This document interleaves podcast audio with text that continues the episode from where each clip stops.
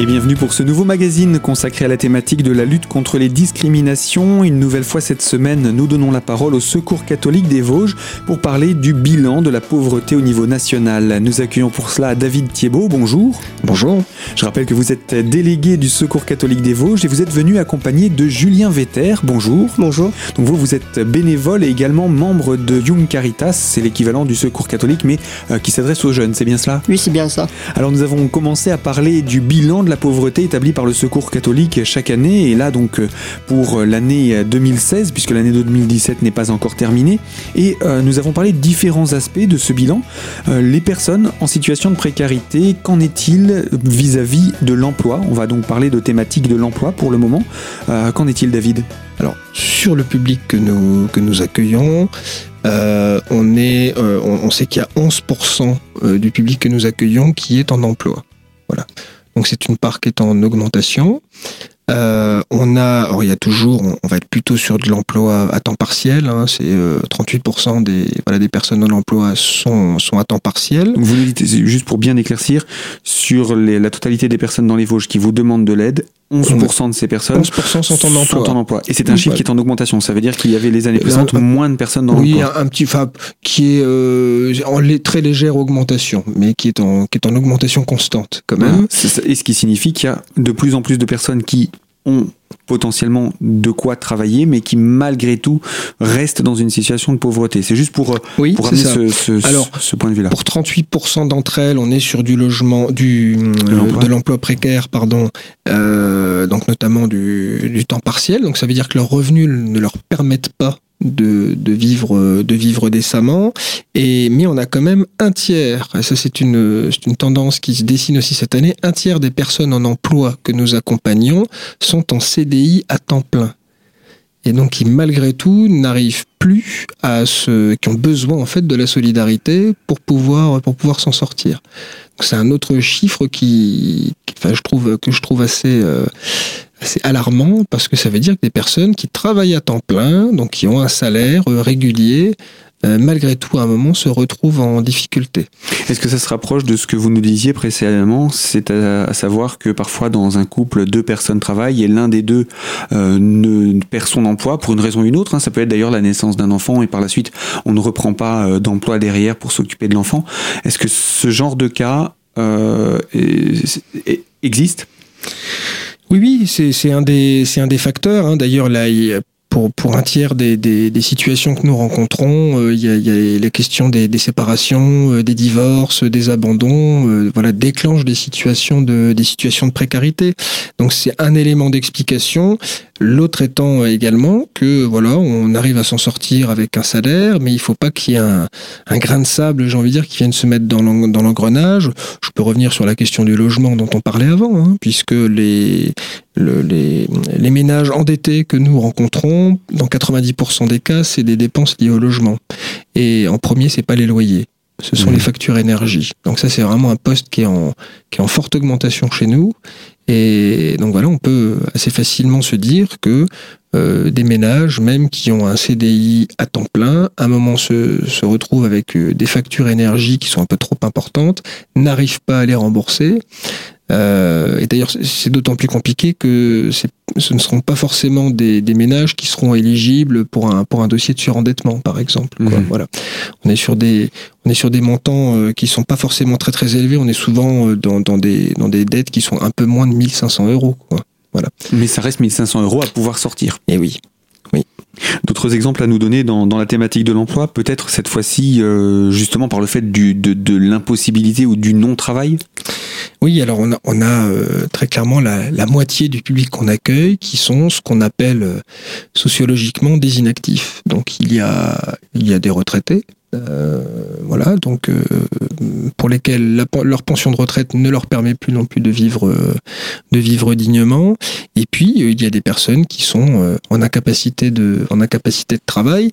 En tout cas, c'est un chiffre nous qui globalement nous nous questionne parce que euh, il correspond aussi à une réalité euh, en France qu'on essaye un petit peu peut-être ou qu'on on n'a pas envie forcément de regarder en face, et qu'il y a, il y a une raréfaction de l'emploi, qu'on le, qu'on le veuille ou non, c'est comme ça.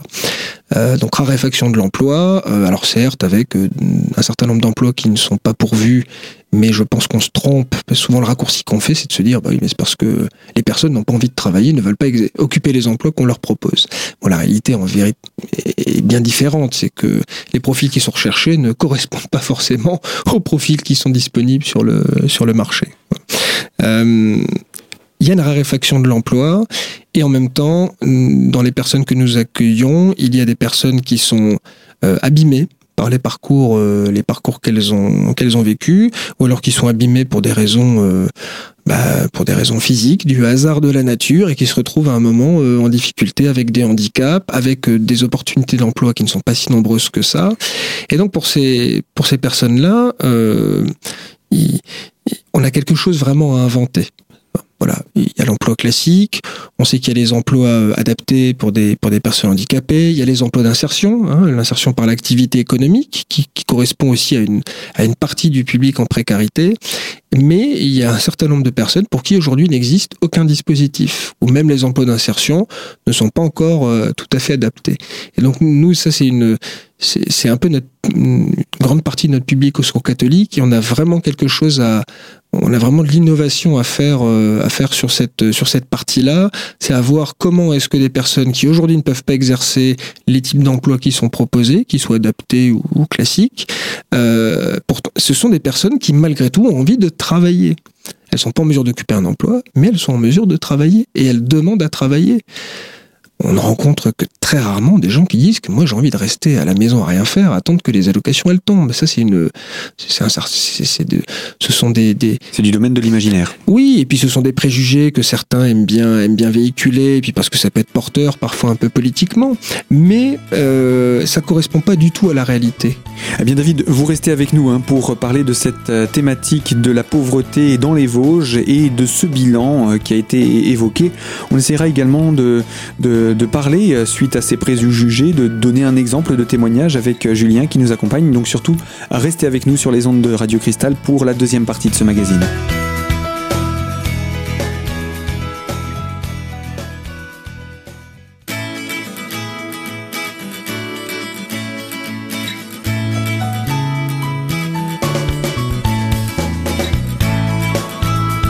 Deuxième partie de notre magazine consacrée à la lutte contre les discriminations. La parole est donnée au Secours catholique, représenté par David Thiebaud, délégué du Secours catholique des Vosges. On parle de la pauvreté avec ce bilan national qui a été édité et donc les chiffres également que vous venez de nous donner sur notre département. Et puis euh, nous parlions hein, de la situation et des préjugés sur euh, les personnes euh, en situation de grande précarité. Que, peut-on dire encore par rapport à, ce sujet-là? Ce qui serait intéressant, c'est que moi je parle de façon un peu, un peu théorique, un peu statistique des choses, mais euh, ça serait peut-être intéressant, Julien, que tu puisses toi en parler directement, puis témoigner, dire euh, est-ce que tu peux te présenter peut-être en, quelques mots euh, qui tu es, où, où tu en es aujourd'hui Oui, j'ai 22, je m'appelle Julien, j'ai 22 ans et je suis aux d'insertion parce qu'en fait j'ai des problèmes de santé. Du coup, c'est difficile pour moi de trouver un travail aménagé. Du coup, j'ai bon faire des démarches, mais pour trouver un travail aménagé, c'est assez difficile. Hmm. Alors, en quoi les ateliers d'insertion sont, sont différents d'un emploi, finalement? C'est différent d'un emploi parce que, en fait, on fait quelques heures par semaine et c'est avec des bénévoles. D'accord, oui, tu es encadré par des, par des bénévoles.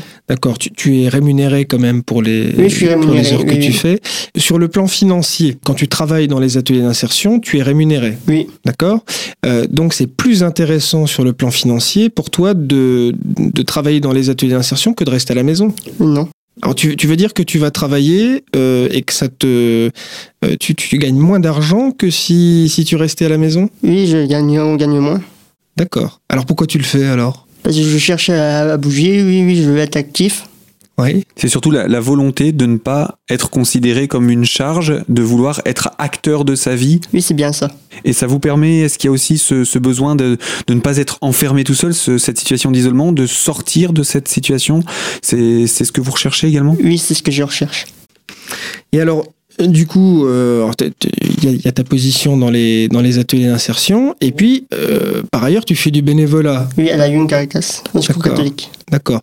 Alors c'est pareil, pourquoi? Parce que là tu n'es pas rémunéré. Non, non, non, c'est bien, du, pas c'est rémunéré, bien là. du bénévolat. Donc là, qu'est-ce que tu vas chercher euh, quand tu es bénévole à Young Caritas? Ben, voir du monde, euh, voir les, on fait des projets. Comme là, il y a les ciné débats, il y a, on va, il y a plusieurs projets en cours pour l'année. Ce sont des occasions de se rencontrer, de partager, Oui, partager, se rencontrer, oui. et puis donc construire également des, des- des projets ensemble. Oui, des projets ensemble. Et ce sont des projets que vous faites uniquement entre vous ou que vous proposez également au grand public? On propose certains au grand public. Donc ça vous permet également de rencontrer d'autres personnes Oui, que de rester personnes. simplement en cercle fermé? Oui, oui. Qu'est-ce que vous retirez, vous, de cette expérience Young Caritas euh, euh, dans votre développement personnel? Qu'est-ce que ça vous apporte? Moi, ça me permet en fait à mieux, de, à mieux parler aux gens, à m'ouvrir. Parce que j'ai tendance à être assez enfermé sur moi-même. Que là, on va avoir du monde, ça, ça permet de parler avec du monde, de rencontrer des personnes. Le fait d'être isolé peut participer au fait de ne plus s'ouvrir aux autres? Oui, oui, C'est en tout cas ce que, ce que vous, vous avez vécu? oui, oui. Est-ce qu'on peut, parler maintenant de, l'isolement, justement Euh, les, situations dans lesquelles se retrouvent euh, toutes ces personnes euh, en situation de pauvreté? Est-ce que l'isolement est un, un, point important dans cette thématique? Parce que j'avais cru le comprendre dans les différents éléments qu'on a apportés. Oui, oui, c'est, c'est, c'est du coup le témoignage de, de Julien est très très euh, éclairant euh, de ce point de vue-là, puisque les, les deux tiers des, des personnes que nous, que nous accompagnons, que nous accueillons, euh, disent n'avoir aucun proche dans leur entourage, que ce soit de la, de la famille ou des, des amis, des amis proches. Si on ajoute là-dessus que euh, seulement un tiers des personnes accueillies participent à des activités collectives, donc font partie d'une association ou, ou je sais pas, ou, enfin font des choses, font des choses en groupe. Euh, voilà, on, on- on va retrouver cette proportion qui est quand même, qui quand même, je trouve très très inquiétante, effectivement, d'isolement. Donc ça veut dire que c'est un peu la double peine, c'est que non seulement on a des, on a des difficultés, on est en situation de pauvreté, mais en plus on va se retrouver seul à devoir, euh, à devoir y faire face. Donc ça explique sans aucun doute pourquoi euh, 93% des personnes qui, que nous accueillons disent que la première chose qu'elles viennent chercher, euh, c'est de l'écoute. Et c'est de la, c'est de la relation humaine. Quoi. Donc du coup, ton témoignage est, est très très intéressant, Julien, puisque finalement c'est c'est ça que tu dis. Ce que tu viens chercher aux ateliers d'insertion, c'est pas de l'argent, Oui, puisque tu en aurais plus euh, en restant chez toi. oui. Euh, donc ce que tu viens chercher, c'est c'est le fait d'être en mouvement, c'est le fait d'être en lien avec d'autres. La, ton engagement comme bénévole à la Young Caritas, c'est c'est la même chose. Ce que tu vas chercher, c'est du lien. Et puis tu en, alors c'est c'est intéressant. C'est-à-dire que tu es, euh, moi, l'impression que j'ai, c'est que t'es c'est que t'es payé mais différemment quoi. C'est pas de l'argent que tu reçois. Oui, Hein. oui. Et quelque part, c'est aussi du partage. C'est ça. Oui, s'ils partagent. Je pense qu'une fois qu'on a reçu, euh, on a envie de partager aux autres. Oui. C'est pas seulement le fait de, de, de, de recevoir, c'est pas seulement un aspect financier comme vous le disiez, c'est euh, ce, ce lien social qui se crée. Et comme il se crée dans un sens, c'est-à-dire qu'on reçoit, eh ben on, on donne aussi, et du coup c'est c'est un cercle beaucoup plus vertueux euh, de de- d'entraide humaine euh, que, euh, que que la précarité euh, qu'on a pu découvrir jusqu'à présent. Avec simplement, si on en reste sur des chiffres, les situations font qu'il y a des gens qui veulent s'en sortir, qui essayent de faire ce qu'ils peuvent et l'isolement, il faut le rompre à tout prix. Je pense que c'est ça aussi qu'il faut dire, c'est qu'il faut surtout pas rester tout seul dans sa situation euh, de précarité, de pauvreté, parce que c'est le meilleur moyen de d'entrer là par contre dans un cercle vicieux qui fera descendre la personne dans une spirale infernale quelque part. Oui, absolument. Et le, moi, j'aime beaucoup ce, mot d'entraide parce que euh, Julien est un peu est un peu modeste ou discret là-dessus. Mais ce qu'il faut dire, c'est que les actions euh, les actions de la, de la Young Caritas et même les ateliers d'insertion d'ailleurs sont, sont portent des actions qui sont euh, qui sont orientées vers les autres et notamment vers le fait d'aider d'autres personnes. Donc c'est intéressant, c'est-à-dire que toi-même à un moment tu es en difficulté, mais euh, et en fait tu agis pour d'autres personnes en difficulté. Oui. Ouais, ça, ça, c'est. Enfin, moi, je trouve ça, je trouve ça assez fascinant. Euh, Oui, parce qu'on pourrait dire ce sont les personnes qui, qui, qui sont aisées, qui devraient euh, donner un coup de pouce. Et là, on se rend compte que finalement, peut-être que c'est parce qu'on connaît euh, les situations difficiles qu'on a plus de facilité à, à, à comprendre, à, à répondre et à encourager. Est-ce que c'est peut-être un peu réducteur ce que je dis Je voudrais pas avoir l'impression de, de dire que parce qu'on a vécu ça, on- donc on est plus à même de dire faut pas se laisser aller. C'est quoi qui te, qui te motive, toi, Julien? Oui, c'est vrai, c'est bien ce qu'il dit. Il faut pas se laisser aller, il faut vraiment se booster et puis vraiment sortir de l'isolement. Parce qu'en restant comme moi, comme je restais enfermé tout le temps, je restais dans ma chambre, tout ça, je sortais pas. C'est vrai que sortir, c'est bien, voir du monde, parler avec du monde, tout ça, ça sert, ça sert toujours. Voilà donc pour euh, votre témoignage, Julien, je rappelle, vous êtes bénévole et membre de Young Caritas euh, au sein du Secours catholique. Eh bien, on va vous retrouver hein, pour euh, la suite et la fin de ce magazine, troisième partie à retrouver dans quelques instants pour continuer toujours autour de ce bilan établi par le Secours catholique. A tout de suite sur l'antenne de Radio Cristal.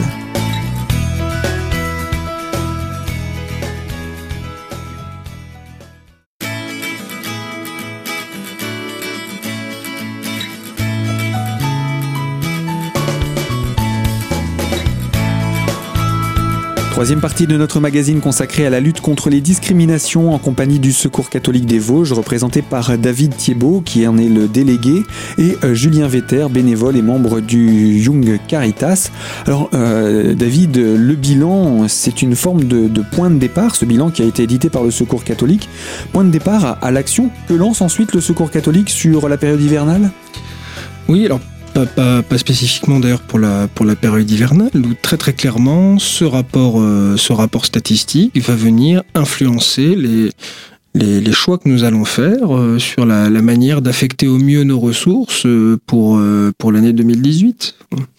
donc c'est grâce à ça que nous allons, ou éclairer en tout cas par, ce, par ces chiffres-là, par ces analyses-là, que nous allons réfléchir à comment est-ce que nous pouvons agir au mieux, où est-ce que nous devons être les plus présents, où est-ce que nous devons concentrer nos efforts pour pouvoir euh, vraiment euh, essayer d'agir plutôt sur les vraiment lutter contre les causes de la pauvreté. Donc voilà, il y a un certain nombre de, choses qui se dessinent par rapport aux familles en particulier, sur les enfants, euh, sur la question du logement. Ce sont indéniablement, ce sont des, très très certainement, ce sont des choses que nous allons sur lesquelles nous allons particulièrement travailler l'année prochaine. Vous travaillez, quand vous dites travailler dessus, c'est en interne évidemment avec vos équipes, mais j'imagine également en externe avec les, instances officielles qui ont autorité, voire pouvoir même, euh, dans ces domaines.